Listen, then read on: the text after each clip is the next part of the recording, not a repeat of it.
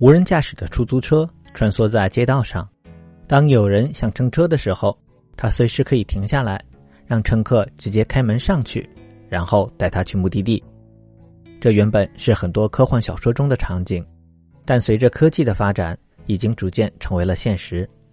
美国的旧金山就是最早测试无人驾驶的出租车的城市之一。但是本月初，有人发布了一个有关旧金山的无人驾驶出租车的视频。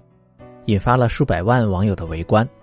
视频显示，在那天晚上，一辆出租车因为没有开近光灯，也就是夜间行驶时我们俗称的大灯，而被交警拦下了。而当交警上前查看时，却意外的发现车里竟然空无一人。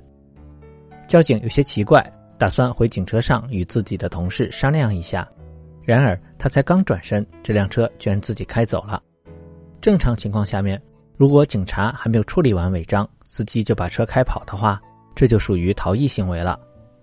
还好这辆无人驾驶的出租车只是向前开了一小段，就靠路边停下了。警察也马上驾驶警车追了上去。根据了解，这辆无人驾驶出租车是在今年二月起获准在旧金山的街头为市民提供乘车服务的。不过出于安全考虑，它并不能在交通高峰时期运营。而是只有在晚上的十点到第二天早上六点之间才可以上路。这辆无人驾驶汽车的外形和普通的汽车并没有太大的区别，最明显的差别是在这辆车的顶上安装了很多的传感器、激光雷达、高清摄像头等装置，它相当于无人驾驶汽车的眼睛和耳朵，用于侦测周围环境和交通情况。当然，它也可以识别靠近它的警车灯光和声音。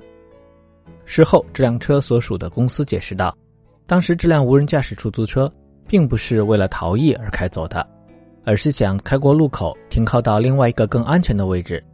警察当时也联系上了这家公司的工作人员，但是并没有开具罚单。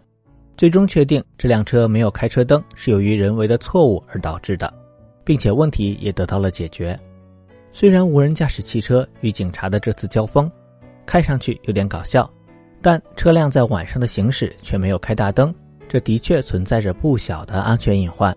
这也说明了，当无人驾驶汽车逐渐走入我们生活，尤其是商业化的进程当中，除了人工智能技术的快速发展外，还需要更加重视和完善它的行车规范，建立新的监控方式，才能让这项技术顺利发展，以及最大程度的保障我们的生命安全。